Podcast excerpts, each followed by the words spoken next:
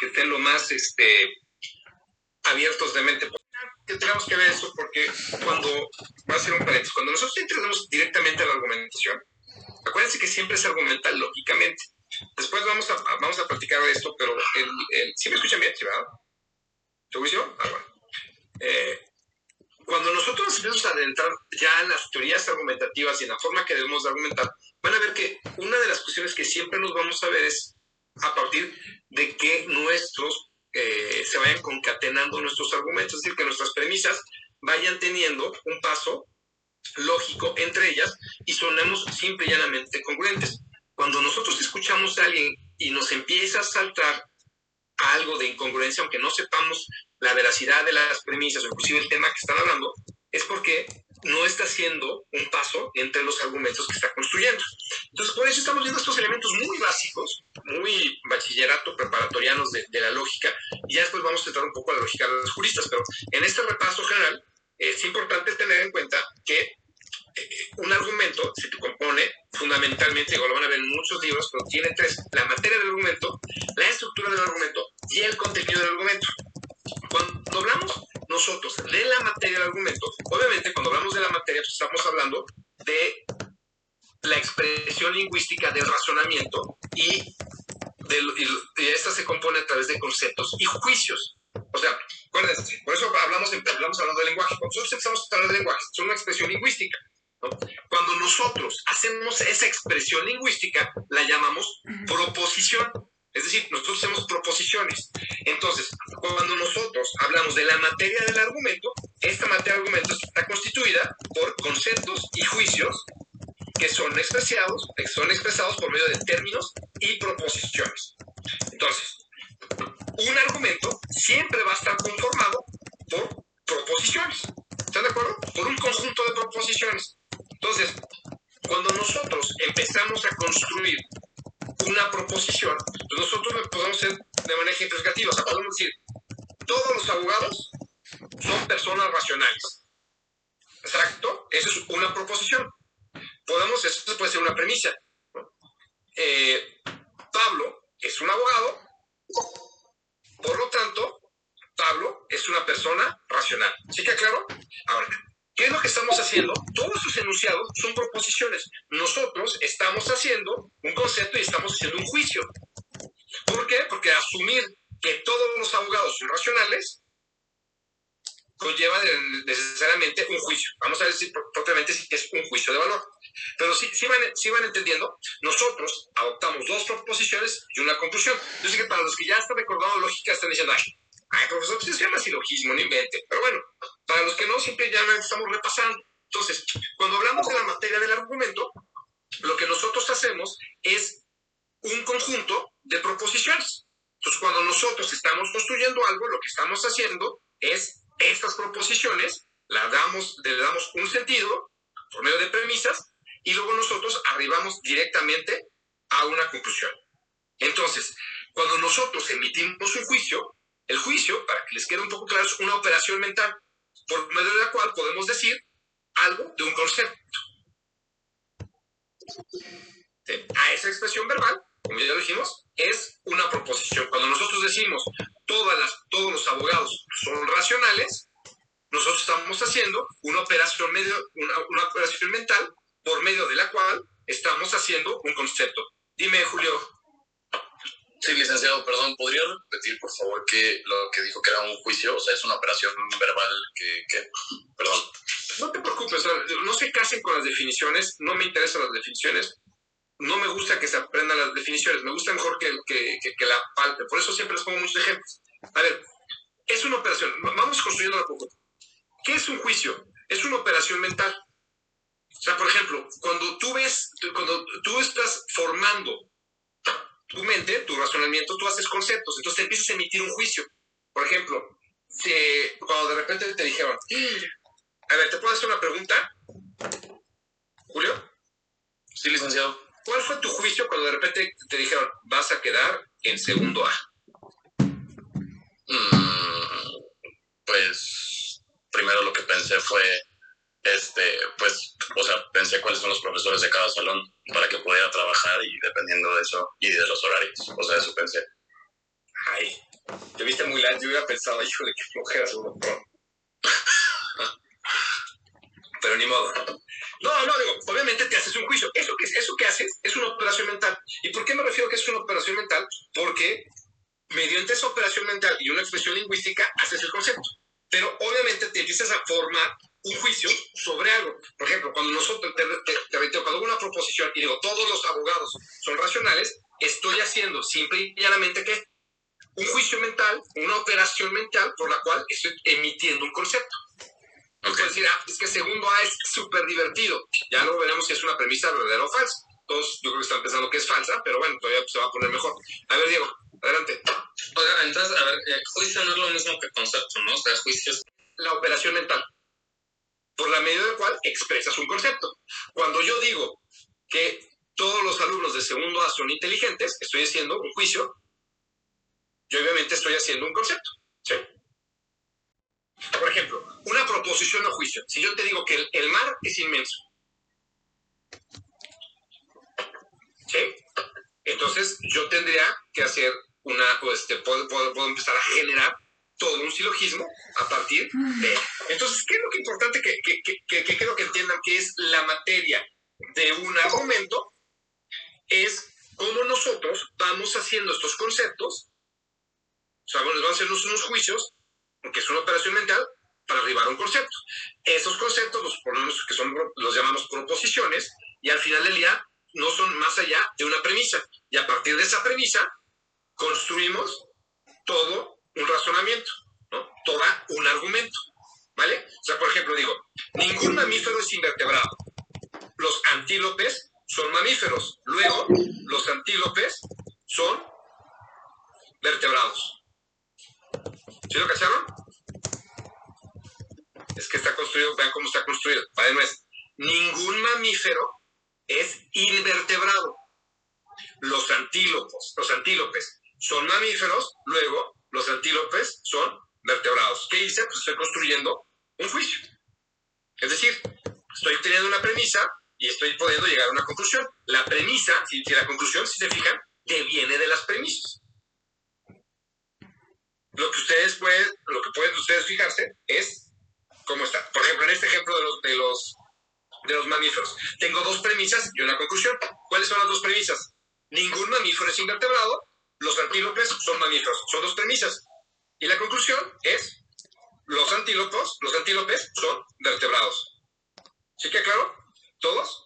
Y así podemos ir construyendo y construyendo. Cuando nosotros decimos luego o por lo tanto, etcétera, etcétera, cuando nosotros llegamos es lo que antecede siempre a la conclusión. La conclusión siempre debe venir de las premisas. ¿Sí? ¿Sí? ¿Sí les queda claro? Entonces, ¿qué es lo que me interesa que sepan de la materia del argumento? La materia del argumento son las premisas. ¿Qué, ¿Cómo se hacen esas premisas? Son proposiciones. ¿Cómo se integran esas proposiciones? Son, son producto de una operación mental en donde se emite un juicio. ¿Ya les queda claro? Yo reitero, por eso no tiene nada que leer en estas clases. Lo que quiero es que lo vayan asimilando para cuando empecemos con algo más complejo, más o menos tengan una embarrada o tengan ahí un, un, un recuerdo. ¿Sí? Entonces, ya vimos la materia del argumento. ¿Qué es la estructura del argumento? Que es otra parte del argumento. Acuérdense lo que se divide. Un argumento se divide en tres. ¿Se recuerdan? Entonces, ya vimos el primero, que es la materia. Ahora nosotros vamos a ver la estructura. Posteriormente vamos a ver el contenido. ¿Vale? Bueno, entonces, ¿qué es la estructura del argumento? Aquí nos referimos a la forma o manera en que están relacionados los elementos del argumento. ¿Cuáles son los elementos del argumento? Conceptos y juicios. ¿Sí? Aquí es cómo se relacionan. Entonces, la estructura del argumento se obtiene suprimiendo el contenido y dejando únicamente los términos lógicos, los conectivos lógicos. ¿Sí? Si nosotros hacemos el... Eh, a ver, para complicarlos un poquito más y nada más quiero. Acuérdense que todo se tiene que se, va haciendo con conectivos. ¿Cuáles son los conectivos? Hay conectivos lógicos, hay cuantificadores y hay los símbolos y las proposiciones. Cuando nosotros hablamos y nosotros estructuramos, vamos haciendo a través de conectivos. Es decir, vamos uniéndolos. Les explico. Por ejemplo, la lógica ha establecido cinco conectivos lógicos. No sí, solo sí, y sí, entonces. ¿Por qué son conectivos? Porque unen los argumentos. Acuérdate que lo estamos fijando en la estructura, no tanto en la materia. ¿Vale? Si tienen alguna duda en ese momento me, me interrumpen. Ahora, como ya les decía, hay tipos de conectivos lógicos que son cuantificadores y términos de modalidad o temporalidad. entonces, para obtener la estructura de un argumento, siempre va a ser necesario estos pasos. Primero, tengo que ubicar los conectivos lógicos, por ejemplo, sí y entonces. A ver, voy a ponerles un ejemplo muy básico del libro de prep. Si juego en clases, entonces el profesor me regaña. Juego en clase, por lo tanto, el profesor me regaña. ¿Sí que claro? Así se estructura. Así estructuramos como pensamos, ¿eh? Sí, dime, Marco. El por lo tanto también este, entra dentro del conectivo lógico. No, el por lo tanto, acuérdate que es la conclusión. Es lo que te va a anunciar la conclusión. ¿Sí? Los conectivos lógicos, o sea, cinco conectivos lógicos que siempre vas a encontrar es el no, o, sí y solo sí, y sí y entonces. Entonces jugamos con este. Si juego en clase, entonces el profesor regaña. Ahí está el sí y entonces, ¿vale? La acción, juego en clase, por lo tanto el profesor me regaña, ¿vale? Entonces cuando nosotros empezamos a construir para ver la estructura del argumento, si está bien construido, si tiene buenos cimientos, lo primero que tenemos que ubicar es en ese argumento las conectivas lógicas. En este que le estoy poniendo, si juego en clase, el profesor me regaña. Si juego en clase, entonces el profesor me regaña. ¿Cuál sería el, conectivo lógico? Sí, ¿no? Sí, entonces. Acuérdate, son no, o, sí y solo sí, y sí, ponemos tres puntitos, entonces. Entonces cuando digo, si juego en clase, entonces el profesor me regaña, juego en clase, por lo tanto el profesor me regaña. Vamos a construirlo. Si platico en clase, el profesor me saca del salón. Platico en clase, por lo tanto el profesor me saca del salón. ¿Sí, sí, va, sí va, viendo? Para ver esa estructura, si realmente está bien construido, lo primero que siempre tenemos que hacer es ubicar el conectivo lógico. ¿Qué conectivo lógico se está utilizando? En este caso es sí, tres puntitos entonces. ¿Vale? Ahora, hay que, segundo, tenemos que determinar cuántas proposiciones diferentes hay. En este caso son dos. Es decir, tenemos que determinar el sujeto, el predicado y el verbo. Ahora, en el lenguaje cotidiano, para evitar ser repetitivos, normalmente al sujeto le vamos cambiando la estructura. ¿Sí? Entonces, o lo omitimos. Por ejemplo, cuando nosotros hablamos, en este mismo ejemplo de juego en clase, podemos observar que el ejemplo tiene dos oraciones diferentes. Cuando yo pongo juego en clase, ¿qué estoy omitiendo? Yo juego en clase. Los omitimos, ¿sí? El profesor me Si se fijan, ahí estamos teniendo quiénes son los sujetos y cuál es el predicado. Ahí estamos analizando la estructura. ¿Sí me van siguiendo? Entonces, cuando, para, para efectos prácticos, lo que nosotros tenemos que hacer es que, acuérdense que cuando hablamos de lógica, la hacemos también y la graficamos y vemos la estructura, nosotros normalmente, y en filosofía, y lo van a ver luego en algunas cosas que, que veramos en, la argumentación, la hacemos una lógica y la representamos con, eh, la representamos con letras. Entonces, por ejemplo, si yo le pongo P es igual a juego en clase, Q, el profesor me regaña, entonces, déjenme ver, a ver si se ve.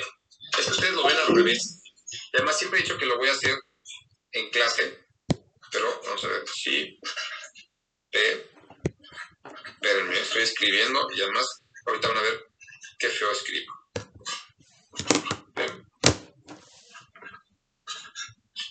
O sea, obviamente ustedes lo van a ver al revés.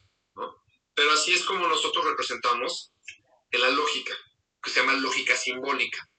¿Qué implica? Tú pones símbolos. Entonces, para no copiar todas las oraciones, para ver la estructura, lo pones con símbolos. Entonces, por ejemplo, si yo digo, si juego en clase, entonces el profesor me regaña, yo juego en clase, el profesor me regaña. ¿Cómo lo voy a hacer de manera simbólica? P es igual a yo juego en clase, Q, el profesor me regaña. Entonces, ¿cómo, cómo, ¿cómo lo establezco? Entonces pongo, si P, entonces Q, la 2 es P, por tanto, Q. no quiero que se clave, no, no, ni les voy a preguntar esto ni nada. Lo que quiero que entiendan es que a veces nosotros cuando vemos o estamos discutiendo o analizamos algo, es importante ver la estructura argumentativa. Entonces, hacerlo, graficar de esa manera, te sirve para poder entender la estructura argumentativa de las cosas que estamos hablando.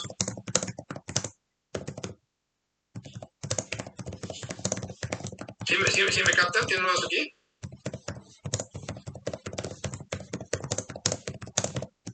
Ándale, no sé si no sé si soy muy claro o no me entendieron nada, pero bueno. Entonces, a ver, palabras más, palabras menos. ¿Qué me, ¿Qué me interesa que sepan de la estructura del argumento? Que tienen que fijarse cómo está construido.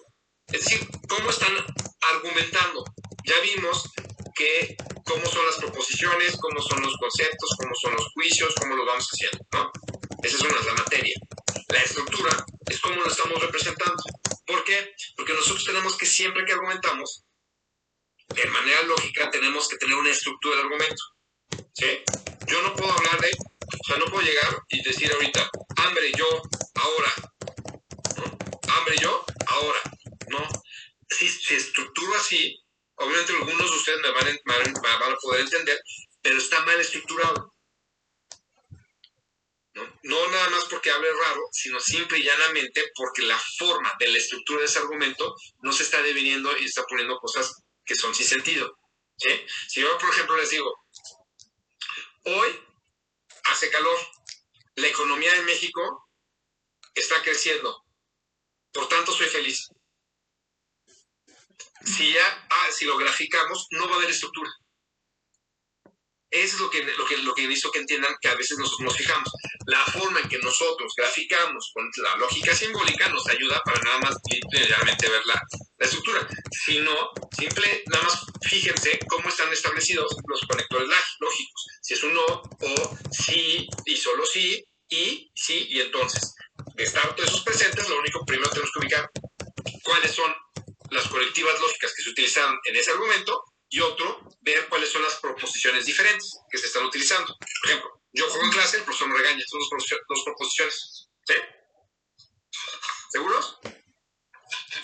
Bueno, que conste, que quedó todo muy claro. Ahora, vámonos con la otra parte. ¿Qué es, qué es el elemento que nos faltaba? ¿Qué creen que sea el contenido del argumento? La veracidad de las premisas, ¿no? Ya vimos materia, estructura, y ahorita vamos a ver el contenido. Ahora, aquí es cuando las afirmaciones, o perdón, las proposiciones que estamos utilizando contienen afirmaciones o negaciones. Es decir, vamos a ver si los juicios son existenciales, donde se habla acerca de una realidad y tienen una calidad excluyente, o bien son simplemente cuestiones que podemos calificar de verdadero o falso. Después vamos a ver que hay contenidos que son proposiciones y otros que son simplemente eh, cuestiones que podemos contrastar directamente en la realidad. Ahora, la verdad o falsedad de estos juicios se determina con relación al mundo, no por el tipo de argumento en el interior que tiene. Es decir, cuando nosotros decimos el contenido, lo que nosotros vamos a fijar es en la veracidad o no veracidad. Para ello, nosotros tenemos que advertir que en la parte del contenido, nosotros tenemos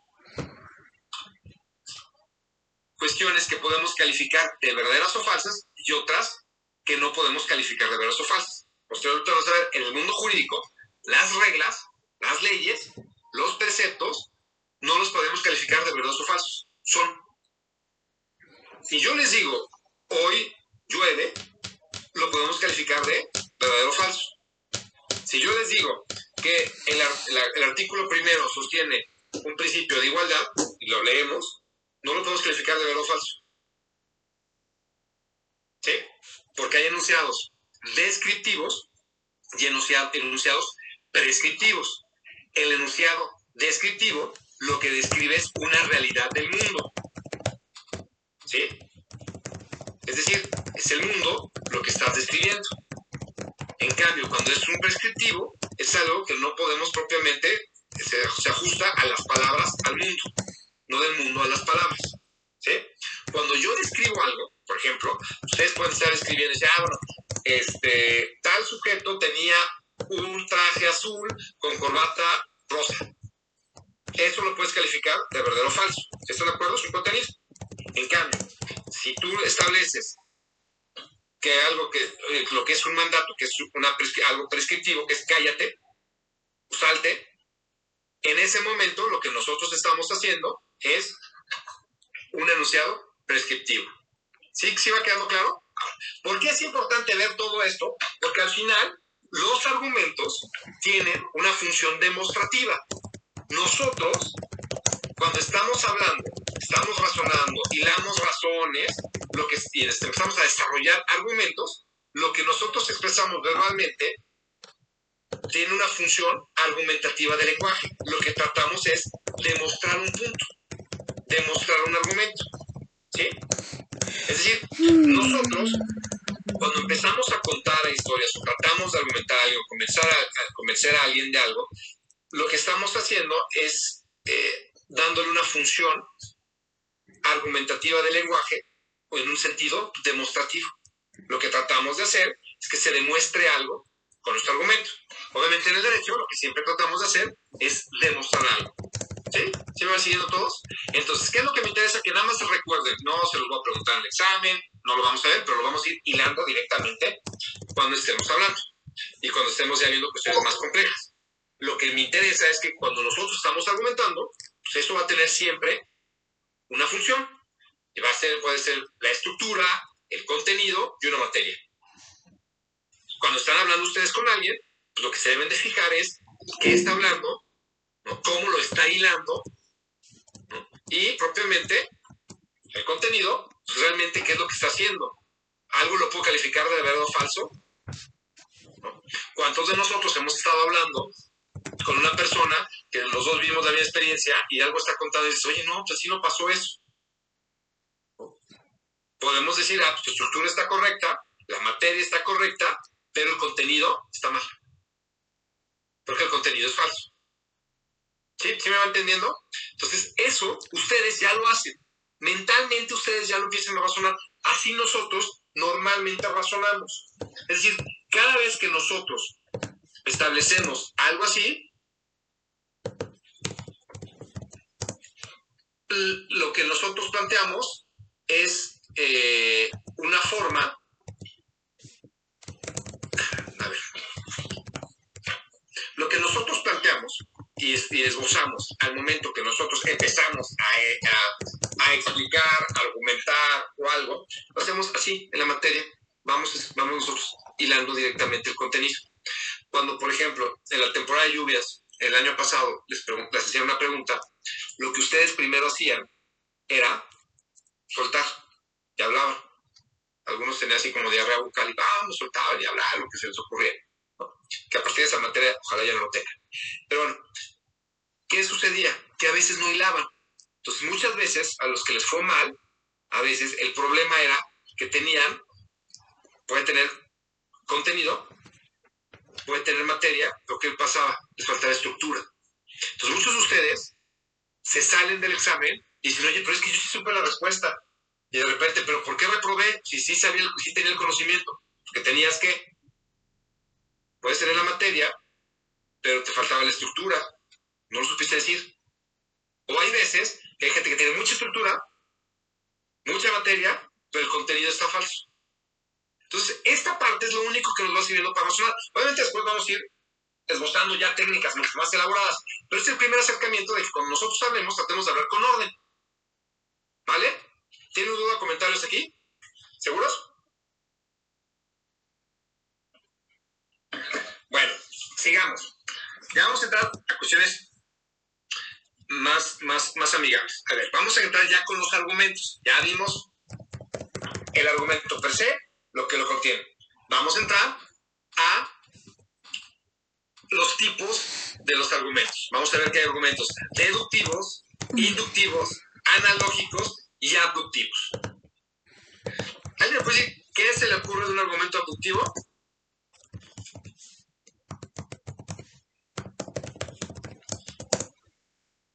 ¿Nadie? ¿Qué es un argumento deductivo? ¿Argumento qué? Deductivo. Ah, el que va de lo general a lo particular.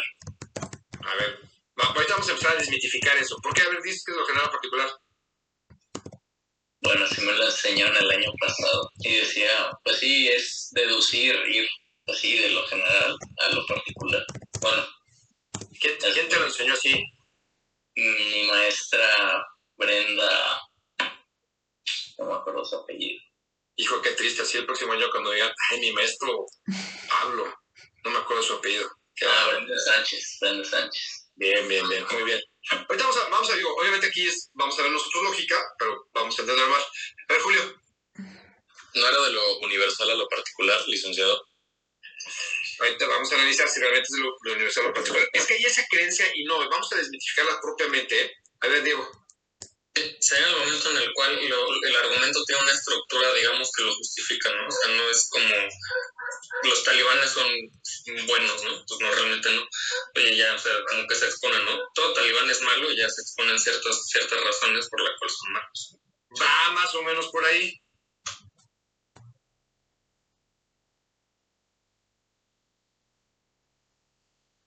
A ver, Bruno. Sí, va más encaminado a que que, nos tenemos que entender, no, no es que estén mal que sea del universal o particular, pero no se construyen así.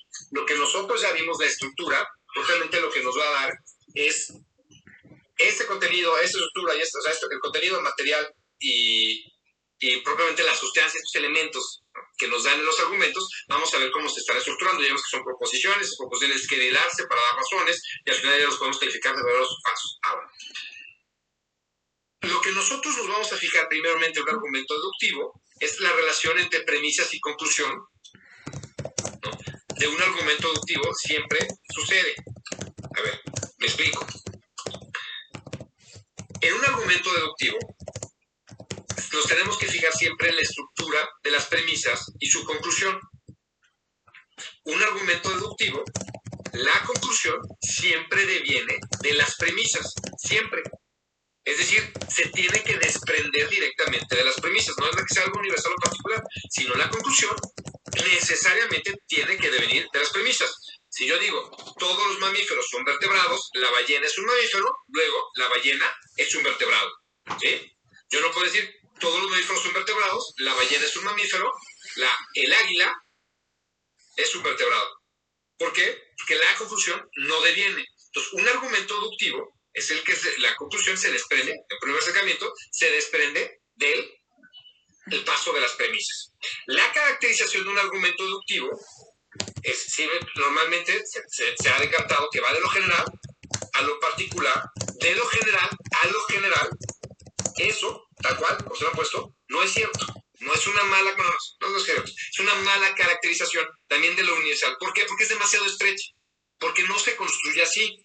Lo que pasa es que cuando lo representan o cuando hablamos, decimos, todos los hombres son mortales, Sócrates, era mortal, porque lo que estamos haciendo es como una generalización.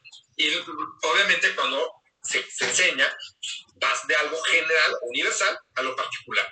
Pero eso no se cumple en todos los casos y podemos estar ante argumentos deductivos. Por ejemplo, en los argumentos que contienen enunciados hipotéticos, que tienen conectivos lógicos el sí, por tanto, entonces, o disyuntivos, con la O, no se cumpliría de esto de universal o particular general, que es lo que ustedes este, eh, eh Vamos a ver un ejemplo de prepa. Si trato de no sucumbir al mal, entonces cada vez seré una persona más buena. No he sucumbido al mal, por lo tanto, cada vez seré una persona más buena. Ahí no estamos yendo de lo general a lo particular o de lo general a lo general. A ver, otro, igual de mm. ¿Buscas el placer inmediato o un placer a largo plazo? No buscas el placer a largo plazo, Por lo tanto, buscas el placer inmediato. Ya no vamos de lo general a lo particular, pero todos estos argumentos son inductivos, son, son deductivos. ¿sí? ¿Por qué? Porque la conclusión deviene de las premisas. A ver, entonces, en, en estos casos que les puse, lo que podemos advertir es que la primera premisa no es un enunciado general, a lo que les dije, o sea, tal cual, no es un enunciado general, ni se trata de un, porque se trata de un enunciado hipotético condicional, cuando manejamos el sí, tres puntitos entonces. Pero aún así, estos son enunciados deductivos. En el segundo caso que les puse que se, usa la, este, el o, que es una, es una disyunción, que puede ser de opciones o alternativa, también llegamos a una conclusión y sigue siendo un argumento deductivo.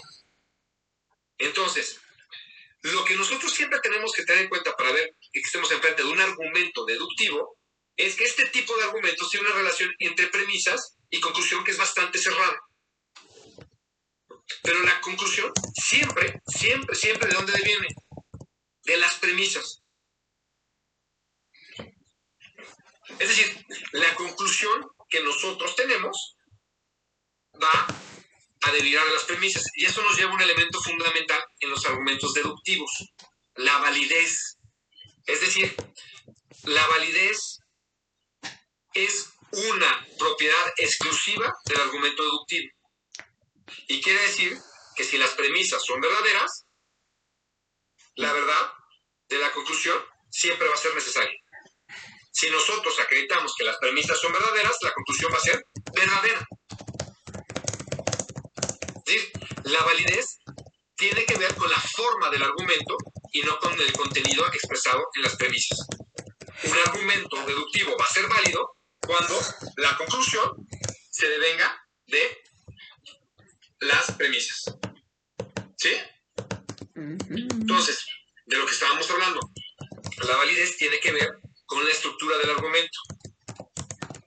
Por eso nosotros lo que vamos a ver es una lógica interna en la manera de cómo se relacionan sus elementos.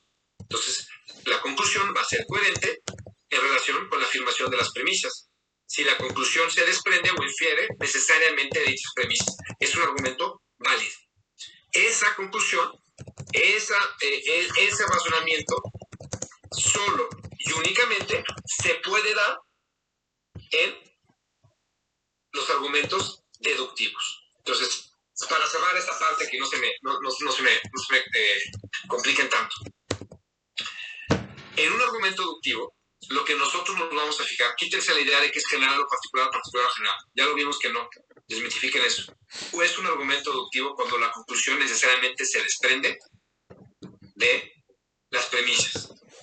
¿Y por qué? Porque nos va a dar un elemento de validez.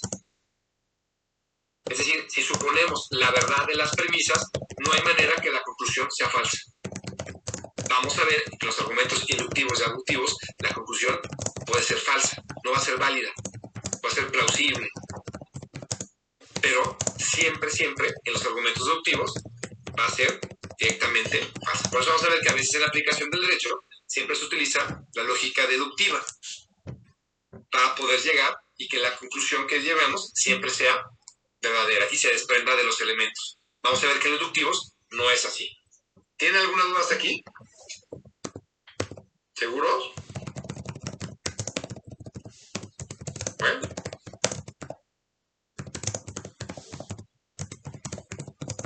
Bueno. A ver, dime, dime.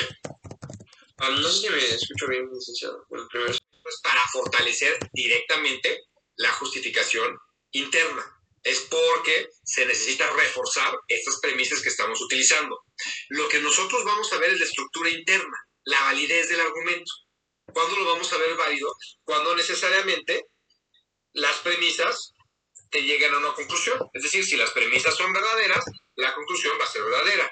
Si las premisas son falsas, la conclusión también será falsa.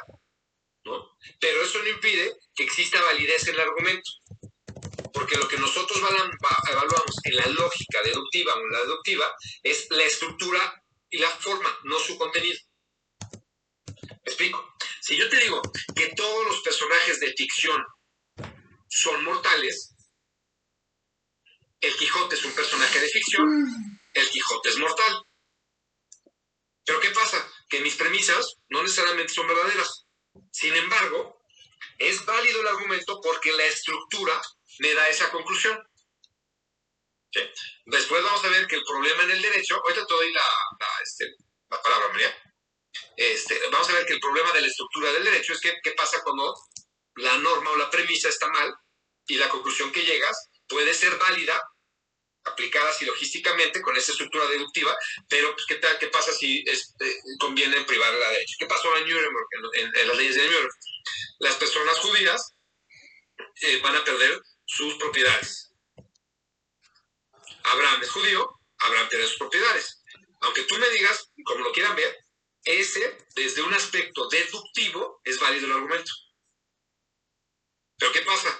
Pues ya tendríamos que atender algo de efectivamente si se valdría o no se valdría. Por eso vamos a ver por qué, por qué se decanta la argumentación en ese pacto del derecho.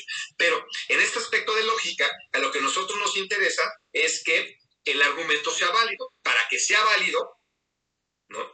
Y atendiendo la estructura o forma que se ha establecido, es que las premisas, la conclusión, siga la suerte de las premisas, es decir, que es la conclusión se desprenda de las premisas.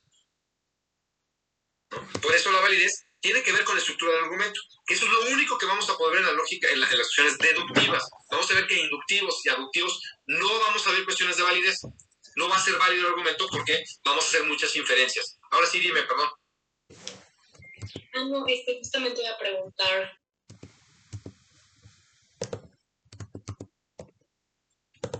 Ahora sí. Según lo que han entendido, ¿qué es un argumento inductivo?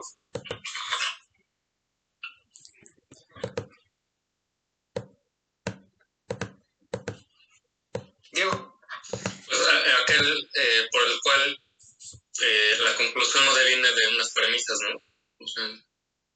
simplemente pues, se dice sin algún respaldo. Mm, a ver, este. Rodrigo, Pablo, Pablo Román, o ¿Es Pablo Román? Pablo, eh, pues estamos. O sea, Pablo. ¿Pablo? Sí, hombre, el, Pablo es muy bonito nombre, no, no, no lo un lado nunca. A ver, échale, Pablo. Eh, bueno, pues sería. disculpe, eso no, no por medicina. Es aquel del que las premisas se desprenden de una conclusión, ¿no? ¿Ese es el inductivo? Al contrario. Sí, ¿no? Ok, ya vimos que el deductivo es una, para que sea válido necesariamente la conclusión tiene que devenir de las premisas.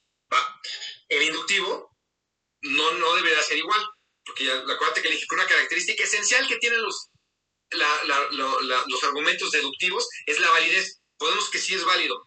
En la estructura, sí, la conclusión deviene de las premisas.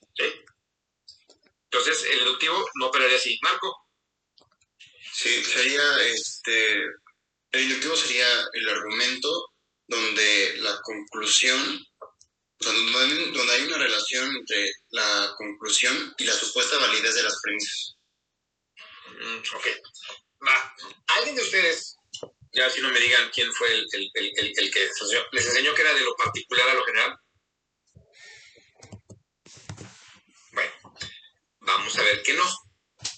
Es decir, un argumento inductivo es aquel que nosotros partimos de la observación de una misma propiedad en un número suficiente de individuos en una clase determinada. Es decir, lo que generaliza en la conclusión la propiedad que nosotros observamos de los miembros de esa misma clase. Vamos a jugar. ¿Va? A ver. Entonces yo voy a decir así, ¿eh? Marco es un joven que le gusta tomarse selfies. Pablo es un joven que le gusta tomarse selfies. Diego es un joven que le gusta tomarse selfies. María es una joven que le gusta tomarse selfies. Julián es un joven que le gusta tomarse selfies. Bruno es un joven que le gusta tomarse selfies. Fernando es un joven que le gusta tomarse selfies. Ana Emilia es una joven que le gusta tomarse selfies. Carla es una, una, es una mujer que le gusta tomarse selfies. Emiliano es un hombre que. Así voy a decir. ¿Sí queda claro? Entonces, y así me voy con todos, ¿eh? Probablemente a todos estos jóvenes les guste tomarse selfies. ¿Ya cachado? lo que, hicimos primero es a un número de, de- de individuos en una clase determinada generalizamos una conclusión. Por ejemplo, yo he visto que ustedes participan mucho y aunque si no, asienten mucho en mi clase. Entonces yo empiezo a decir, ah, bueno, Regina se ve que estudia para la clase de argumentación. ¿no? Hugo este es de segundo A y estudia para la clase de argumentación. Jocelyn va en segundo A y estudia para la clase de argumentación. María José va en segundo A y estudia para la clase de argumentación. Fernando eh, este, está en segundo A y estudia para la clase de argumentación. ¿no?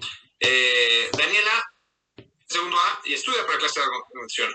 Eh, Gisela Alejandra va en segundo A y estudia para la clase de argumentación. Y así me voy, así voy, ¿no? Y al final, digo, probablemente todos los de segundo A estudien para la clase de argumentación. Y ustedes en el fondo ustedes dicen, "Ah, si no he abierto ni un libro. ¿sí captan la diferencia?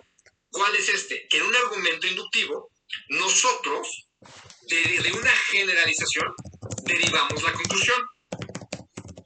Y siempre vamos a manejar, por lo tanto, algo que se llama probablemente. No podemos decir, hacer una conclusión irrefutable porque deviene, primero, de agrupar un número suficiente de individuos o de alguna característica y hago una generalización. En el ejercicio que hice, de algunos que les mencioné, les gusta tomarse selfies o no les gusta tomar selfies. Si algunos que mencioné no les gusta tomarse selfies, entonces, pues, ustedes dicen, oiga, pero está mal, la conclusión está mal. Yo te diría no, porque lo que hicimos fue hacerla plausible, probablemente. Entonces, ¿cuál es la diferencia entre un argumento inductivo? Que parte de una generalización, que nosotros partimos de un, de un caso observado. Lo que hacemos, nosotros inferimos que todos poseen una misma característica. Yo aquí no mencioné a todos los de segundo A que estudian argumentación. Y estoy infiriendo que probablemente a todos estudien argumentación. Pero es una generalización. Por ende, una generalización siempre va a llevar a algo que vamos a decir probablemente. Y una probabilidad no va a ser una conclusión irrefutable. ¿Sí queda claro? ¿Cuál es la primera diferencia entre deductivo e inductivo?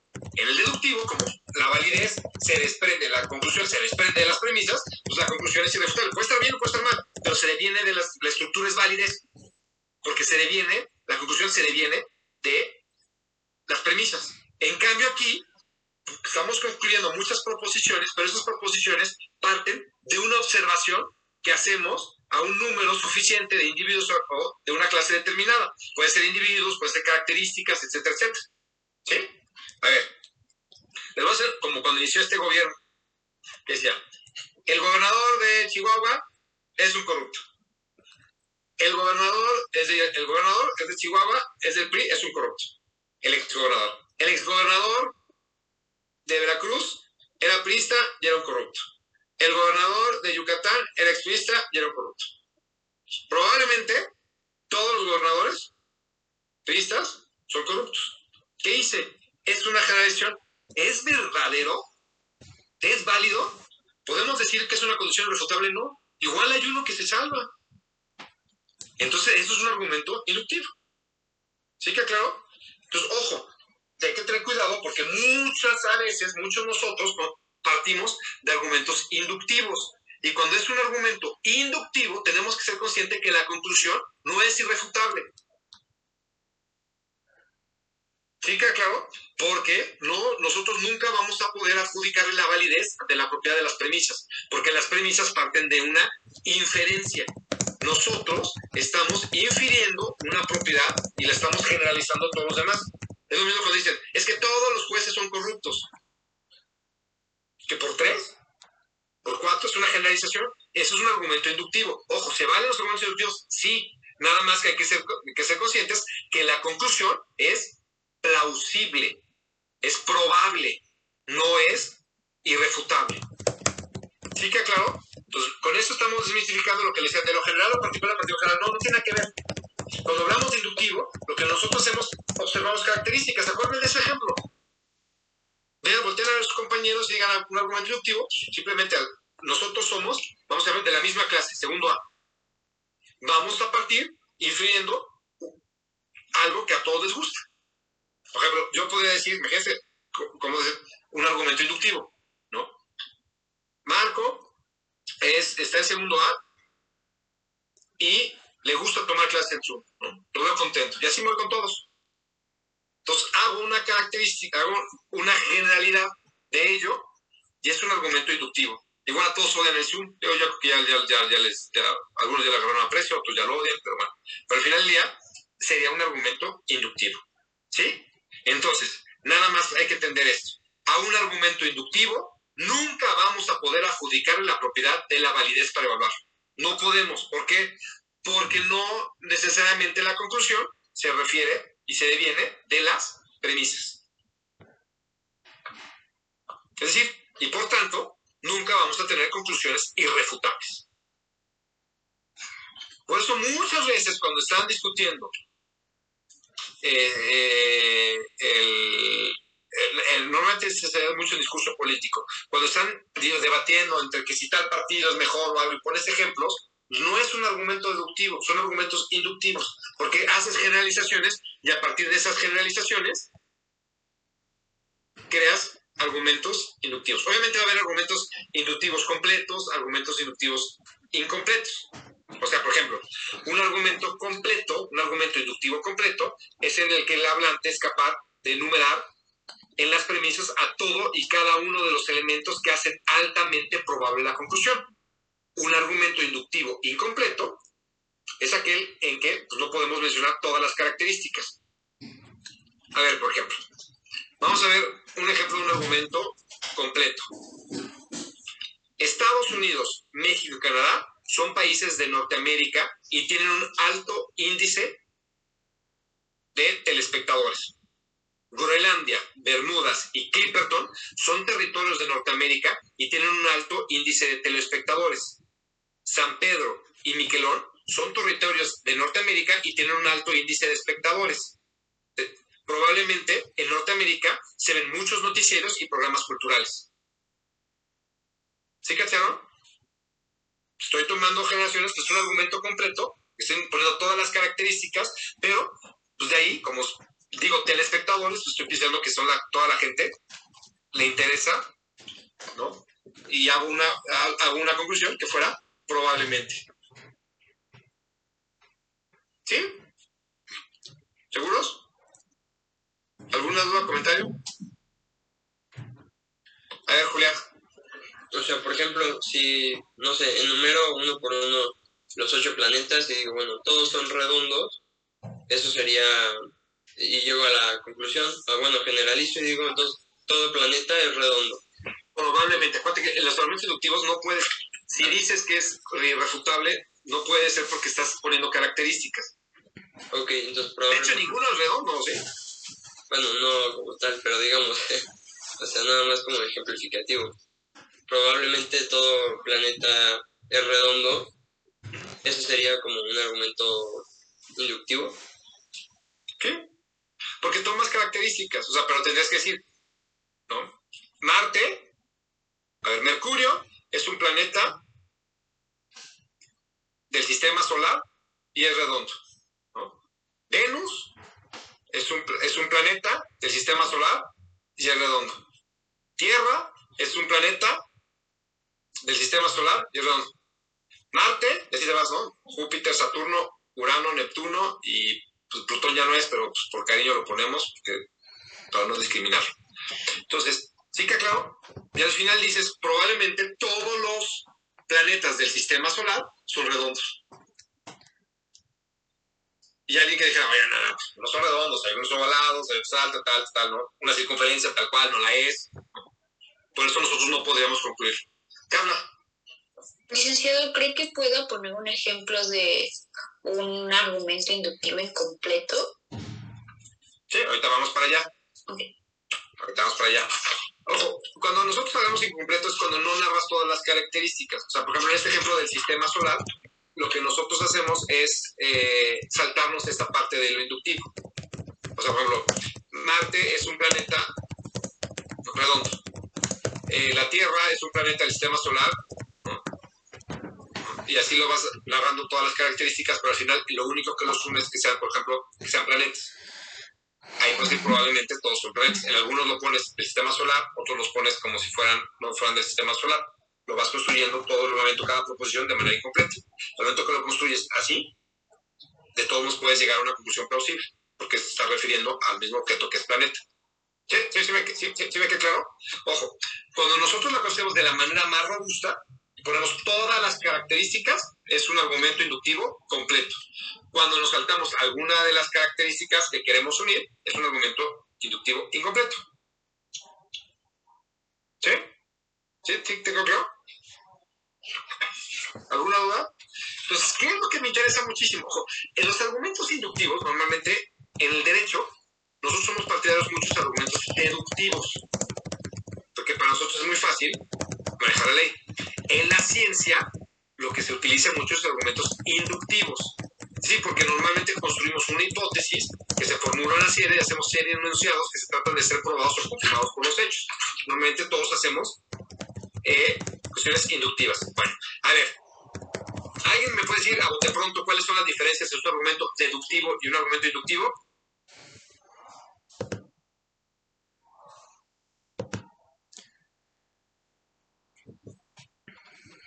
A ver, David. Este, sí, pues había mencionado usted que primero el, el argumento deductivo, la conclusión, eh, su veracidad y su estructura deviene de las premisas, mientras que el argumento inductivo, este, su probabilidad deviene de la característica general que le ha atribuido al objeto que está estructurando o analizando, ¿no? Muy bien. Ahora, sí, evidentemente. Ahora, vámonos a ponerle así como nombre. La primera diferencia, vamos a bautizarla así ya de manera más técnica, es que la conclusión, el argumento deductivo es necesaria. ¿Por qué es necesaria? Porque deviene de las premisas. ¿Me queda claro? En la conclusión, el argumento inductivo es probable. Es la gran diferencia. Entonces, cuando ustedes quieren resolver algo, ¿qué quieren? Algo que sea probable, que sea necesario. Por eso en el derecho nosotros siempre tratamos que sea necesario para poder tratar de cerrar, puede ser la solución final. Igual no es, la, no es la óptima, pero sí lo podemos hacer. Otra diferencia básica, que yo creo que ya algunos ya advirtieron, es la estructura. No propiamente el contenido, sino la estructura. Es decir, porque nosotros, eh, en un argumento inductivo, partimos de la observación de la realidad. Y sobre la base de esa observación de la realidad, llegamos a una conclusión. En cambio, nosotros en los deductivos llegamos a la conclusión no de observar la realidad, sino del paso de las premisas. Estos son los argumentos deductivos. Entonces, vamos a dar algunas características para que lo tengan bien presente un argumento inductivo. Primero, sus premisas son resultados de la observación o experiencia. Segundo, la conclusión es una generalización. Tercero, la corrección depende de la estructura y el contenido. Y la probabilidad de la conclusión aumenta con el descubrimiento de nuevas evidencias. Eso normalmente se va dando en la ciencia. Pero siempre va a ser probable. Nunca va a ser algo definitivo. A ver, eh, Julio. Sí, perdón, licenciado, no escuché las últimas dos características. Creo que las puedes repetir, por favor. Sí, o sea, la corrección, tal, la corrección tal cual depende de la estructura y el contenido. Acuérdense, materia, estructura y contenido. La probabilidad de la conclusión normalmente se va fortaleciendo cuando vas, vas descubriendo nuevas propiedades. Acuérdense, en los argumentos inductivos nosotros observamos propiedades. Entonces yo, por ejemplo, digo, tales de ustedes les gusta tomarse la celsis de segundo A, cuando de repente veo que otras personas siguen tomando celsis de segundo A, pues voy sumándole propiedades. ¿Sí que claro? Bueno, ahora, hay que hacer una diferencia y después vamos a ver lo que son propiamente las falacias. Vamos a tomar bastantes cuestiones de las falacias. Pero aquí quiero hacer una diferencia directamente entre un argumento inductivo y la falacia de generalización apresurada. Entonces, ojo, ¿qué es una falacia? Normalmente cuando nosotros pensamos que un argumento está presentado como si fuera bueno, bien estructurado, pero realmente está mal construido y deviene o adolece de algo. Entonces es importante tomarlo en cuenta porque para que ustedes puedan decir cuándo es un argumento inductivo y cuándo es un una falacia. Y yo seguro ya, estoy seguro que algunos ya lo cacharon. El argumento inductivo, como todos sabemos, parte de una generalización.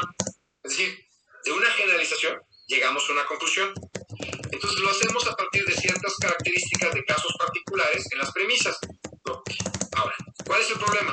Cuando nosotros llegamos a la falacia de generalización apresurada, cuando hacemos, hacemos tal cual un argumento inductivo, pero ¿qué creen que le quitamos? Probablemente. Probablemente. Y llegamos a una conclusión completamente apresurada. O sea, por ejemplo, para yo hacer un correcto argumento inductivo de que a las personas de segundo A les gusta, por ejemplo, la materia de argumentación, pues tengo que hacer no nada más una generalización. Entre más características tenga, puedo llegar a una conclusión probable. ¿sí? Pero ¿qué pasa si nada más tomo dos? Entonces yo digo, y eso se da muchísimo, ¿eh? Para bien o para mal. O sea, si yo le pregunto a dos o tres y no estudian, una, general, una falacia de generalización apresurada es que diga, es que todos los de segundo A no estudian. ¿Por qué? Porque un argumento inductivo se debe ir construyendo de una generalización, pero tiene que tomar, no puede ser apresurada. Esa generalización tendría que tomar entre más, entre más, entre más, entre más individuos, mayor plausible puede ser. Dime, Diego. Sea, digamos que entonces es algo probable que hacemos pasar por algo verdadero, válido, o sea, en lugar de poner el, probablemente ponemos por lo tanto, entonces.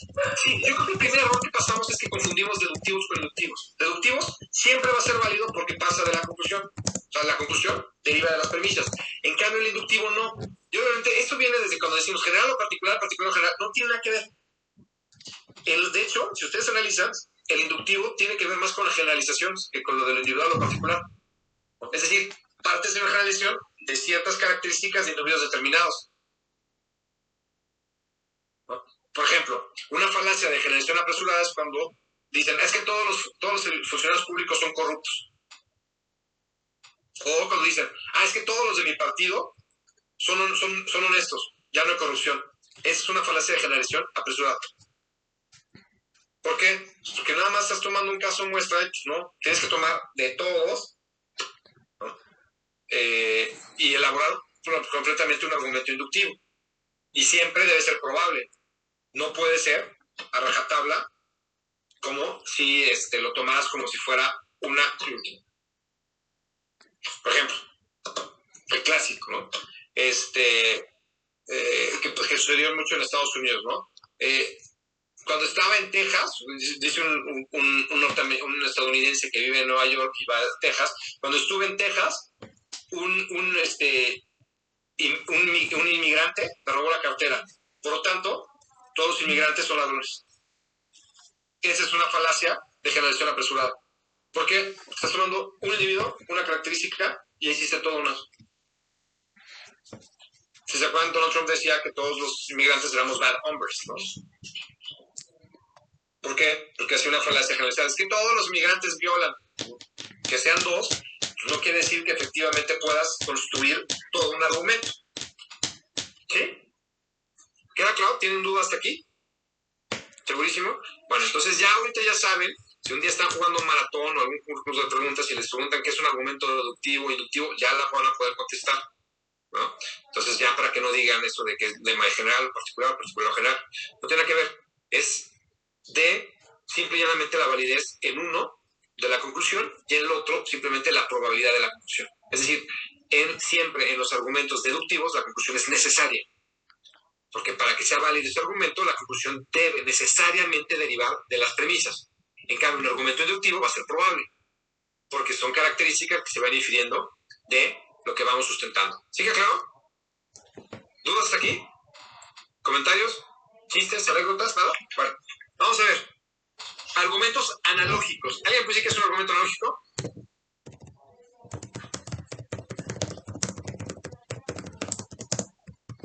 A ver.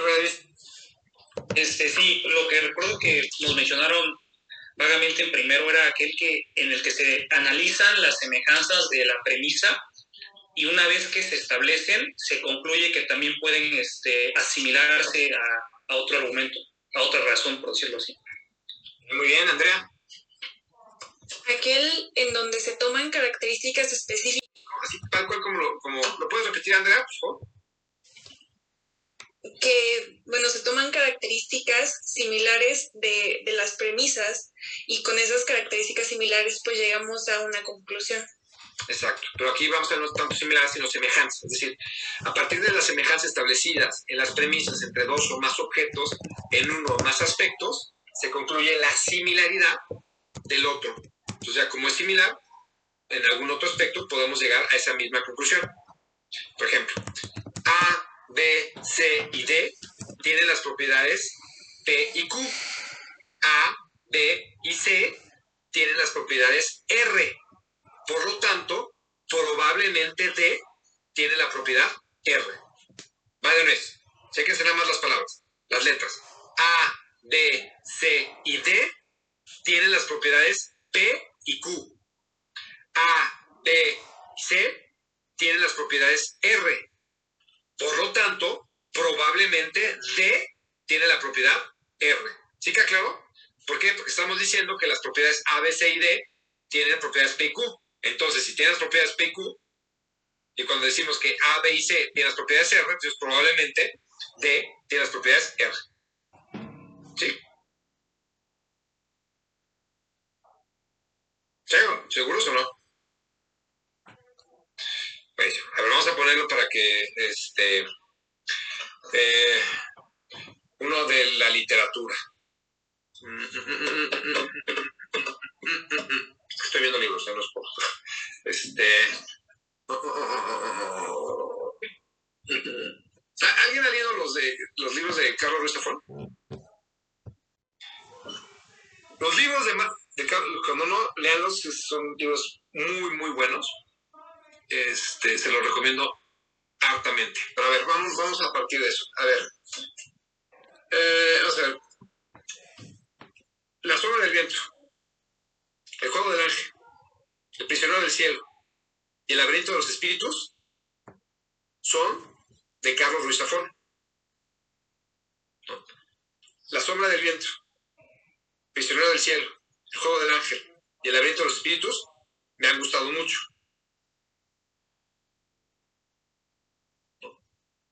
Ah, no, ya, ya- ya- me revolví. De nuez, va de nuez. Vamos a meter otro. Para que, para que sigamos claro. La sombra del viento. El juego del ángel. El prisionero del cielo. El, el laberinto de los espíritus. Y Marina son libros de Carlos Ruiz Zafón. El juego del ángel. El laberinto de los espíritus. La sombra del viento. Me han gustado mucho. Por lo tanto, probablemente el libro de Marina me gustará mucho. ¿Sí lo cacharon? Es decir, estamos diciendo toda la obra de un autor, entonces probablemente te guste. Lo puedes construir en sentido negativo, de algo que es así como un gusto culposo. Por ejemplo, Cien años de soledad. El crono tiene que le escriba. Eh, ahí se me fue el nombre, ya me estoy pareciendo a otros. El amor en los tiempos del cólera. El amor en tiempos del cólera. Son libros de Gabriel García Márquez. ¿No? Y ahora, esos tres libros me han gus- no me han gustado mucho. Por lo tanto, el libro de las memorias de Estás Tristes, por tanto, no me guste. Probablemente no me guste. ¿Sí que claro? Es decir, lo puedes construir. ¿Qué quiere decir un libro de cronología? Pues, al final tomas características y de ahí llegas a una conclusión. Es decir, la conclusión de un argumento lógico siempre va a ser probable, porque lo único que está haciendo es comparando ciertas características para hacerlo. Es muy facilito.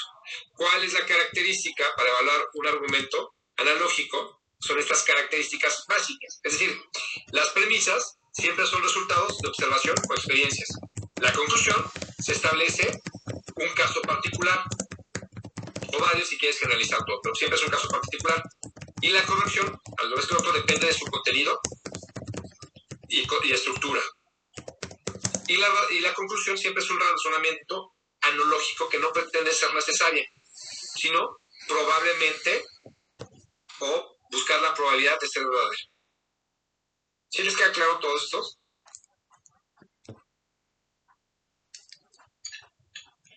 Por ejemplo, nada más, o sea, chequense, sí, es un argumento que, que, mucha gente hace, por ejemplo, de la escuela. ¿no? A ver, dime, Carlos. Licenciado, entonces el argumento analógico siempre va de la mano del inductivo. No, no, son aparte.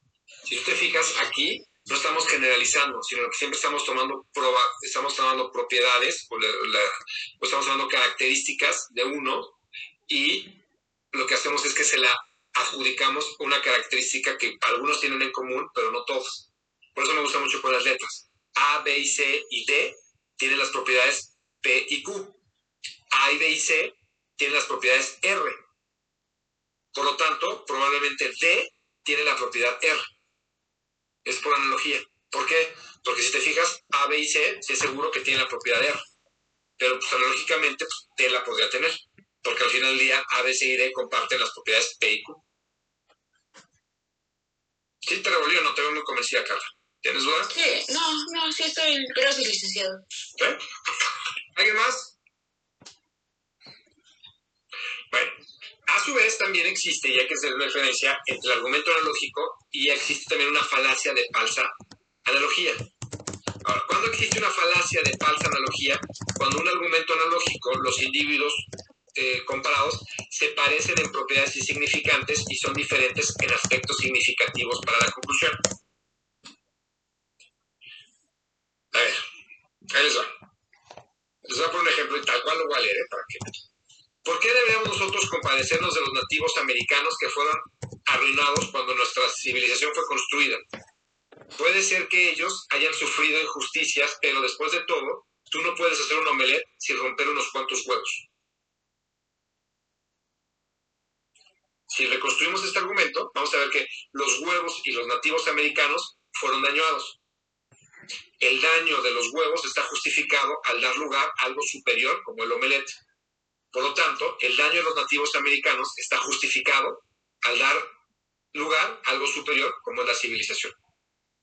Eso es una falacia de analogía. Porque estamos haciendo una comparación. Dime, Jorge.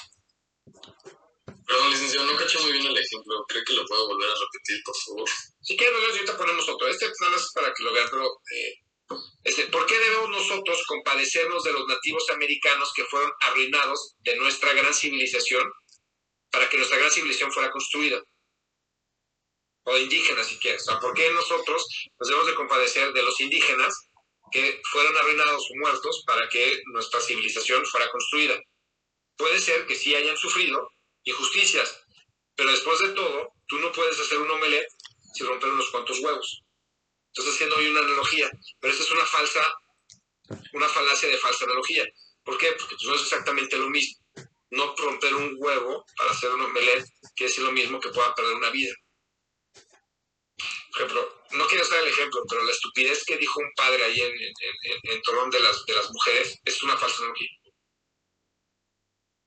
Obviamente no lo voy a repetir por respeto, pero pues, ustedes búsquenlo y es una estupidez, pero lo que hizo él fue una falacia de falsa analogía tratar de comparar unos con otros para poder llegar a una conclusión. Entonces no son comparables. ¿No? Pues no, no, no, no, no vas a buscar el mal mayor para tratar de solucionar un bien este, supuestamente mayor. ¿no? Ahí lo que hizo fue una falsa analogía.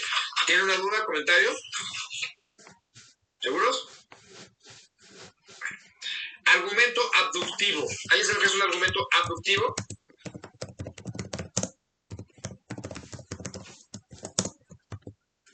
Bien, no vamos a ver a detenimiento porque los voy a revolver muchísimo. ¿Qué me interesa que sepan del razonamiento deductivo? Normalmente el razonamiento deductivo se utiliza mucho en las cuestiones de ciencia, ¿no? O sea, obviamente es una forma lingüística y es... Eh, lo que se busca es tratar de ciertas calificaciones comunes que pueden tener ciertos sujetos para poder llegar a una forma de cálculo. Es decir, lo que nosotros buscamos es una racionalidad mínima, racionalidad débil. ¿Qué implica? Que nosotros empezamos a tratar de construir con una estructura y con un ejemplo y hacemos una explicación. Y a partir de todos esos ejemplos, nosotros creamos un, argumento abductivo. Pero lo que menos quiero es, es, este, es devolverlos. Entonces, ¿sabes qué? Olvida los argumentos abductivos. Que si no los voy a devolver y no quiero.